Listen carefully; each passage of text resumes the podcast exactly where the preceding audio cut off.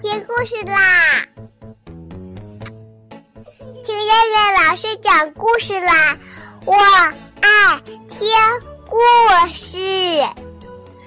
嗨，小朋友们，晚上好！我是东方爱婴融成中心的燕燕老师，又到了听燕燕老师讲故事的时候啦。今天我们要听的故事名字叫做《葡萄牙小熊蘑菇村》。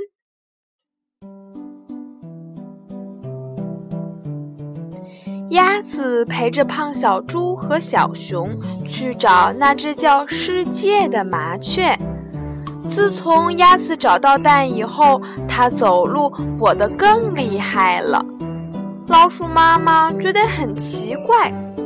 鸭子从前丢了蛋，走路一跛一跛的，是伤心着急。可是现在呢？出于记者的职业敏感，老鼠妈妈轻轻地问了一句：“你的脚怎么还跛得厉害呀？”鸭子说：“谢谢你们，在找到蛋之前，我几乎不会走路，那是伤心难过。”现在有你们的帮助，我终于找到蛋了。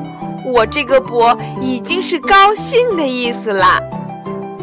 胖小猪说：“这个我能理解，见到美味佳肴或是朋友，我的四条腿是一蹦一跳的，高兴嘛。不过我是跑快了，鸭子是跑得更慢了。”有区别的，小熊嘿嘿乐了。胖小猪马上反问：“我说的不对吗？不对吗？你的笑让我的脸变成了火烧云，我的脸把大地都烤得热乎乎的，我的鞋子都能感受到我脸的温度。”老鼠妈妈赶快掏出本子。他觉得这太有意思了，没想到笨头笨脑的胖小猪竟然能说出这么精彩、这么美妙的句子来。这个要记住，如果他把这些都整理出来，说不定可以搞好几个报纸的专栏。比如说，鸭子的伤心语录，小熊的名人名言。胖小猪的妙语赏析等等。胖小猪发现了老鼠妈妈在记录自己的话，马上问道：“要发表吗？要不要配照片？一定要用上我的名字。我知道不能提的太多要求，我是怕你把我说的话记成了小熊说的话，所以提醒一下。”小熊只会说熊言熊语、嗡声嗡气，基本上等于天气预报的雷鸣。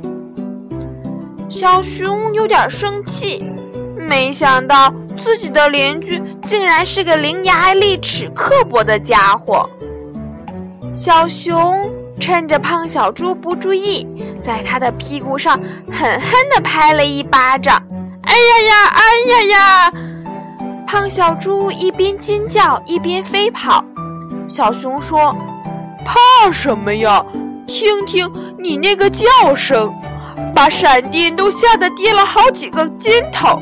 哈哈，你就叫闪电吧，我叫雷鸣。”老鼠妈妈在本子上记下了。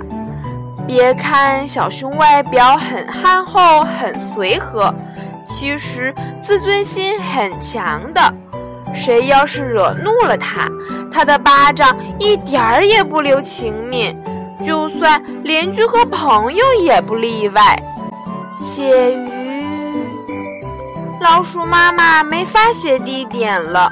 这一条小路很长很长，路边的野草好高好高，它根本就不知道这是什么地方。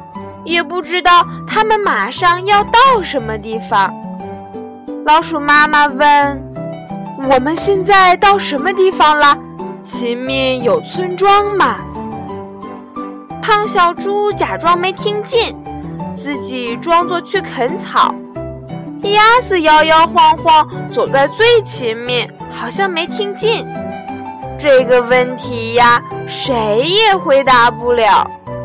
小熊踮起脚尖向远处看了看，惊喜地说：“哦，前面有个村庄，我们可以在那里歇歇脚。”胖小猪抬头看看小熊，兴奋地说：“还有多远？想必那里有很多很多好吃的东西。虽然我不太饿，但我想吃了饭会更有力气。路漫漫呀，寻找我们朋友的路，不吃好会消耗掉我们的信心的。”嘿，老鼠妈妈又记下了。消耗体力，胖小猪说：“消耗信心，精彩。”鸭子说：“我不知道，我是吃得饱饱的，我的厉害呢，还是饿得慌慌的，我的厉害？这个问题困扰了我很久很久。”听说村庄在前面，鸭子一边说，一边走得更卖力了。远处一栋栋白色的房子慢慢的出现在他们的面前了。老鼠妈妈抑制不住激动，兴奋地尖叫了一声：“太好了，都是蘑菇房子啊，真漂亮！”这是蘑菇村，蘑菇村的房子是蘑菇房子，在一排排蘑菇房子后面。是密密麻麻的蘑菇林，好家伙！他们走进蘑菇村的时候，感觉就像走在一顶顶蘑菇伞下面，再强烈的阳光也照不到他们。相反，他们还觉得很凉爽呢。他们来到一座很大的蘑菇房子前面，老鼠妈妈说：“我去看看有人没有。”他知道这些同行的伙伴们差不多都是冒失鬼。胖小猪说：“看什么看呀？我早就饿了，我来吆喝几嗓子吧。嗯，有人吗？喂，有人没有？”在胖小猪大声吆喝的时候，老鼠妈妈去蘑菇房子那儿已经回来了。它奇怪地说：“呀，空荡荡的，没人。这个村好像没有一个人呀！”啊！胖小猪、小熊和鸭子几乎同时发出了一声惊叹。胖小猪嘟嘟囔囔，不知道在说些什么，反正都是牢骚话，好像很不满、很不高兴的样子。他一会儿往这边跑跑，一会儿往那边跑跑，差不多都能叫猪跑跑了。最后，他靠在蘑菇房子的墙上，拼命地在墙上蹭起来，好像很痒的样子。可是，谁也没有注意，那巨大的蘑菇房子竟然摇晃起来，一摇二摇，只听得“噗”的一声。蘑菇房子倒塌了，胖小猪觉得事情不妙的时候已经晚了。他最后发出了一声嚎叫，惊天动地，吓坏了所有的人。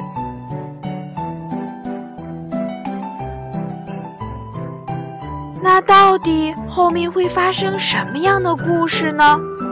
为什么在蘑菇村里？竟然没有一个人呢！我们明天晚上再见吧，小朋友们，晚安。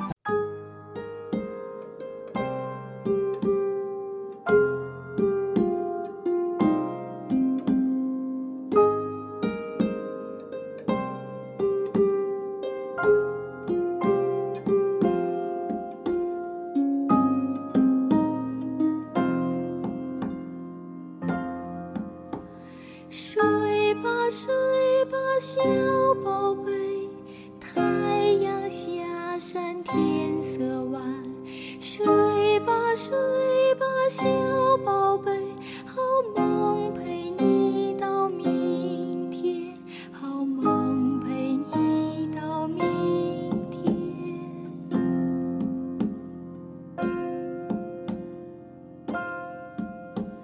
睡吧睡小宝贝小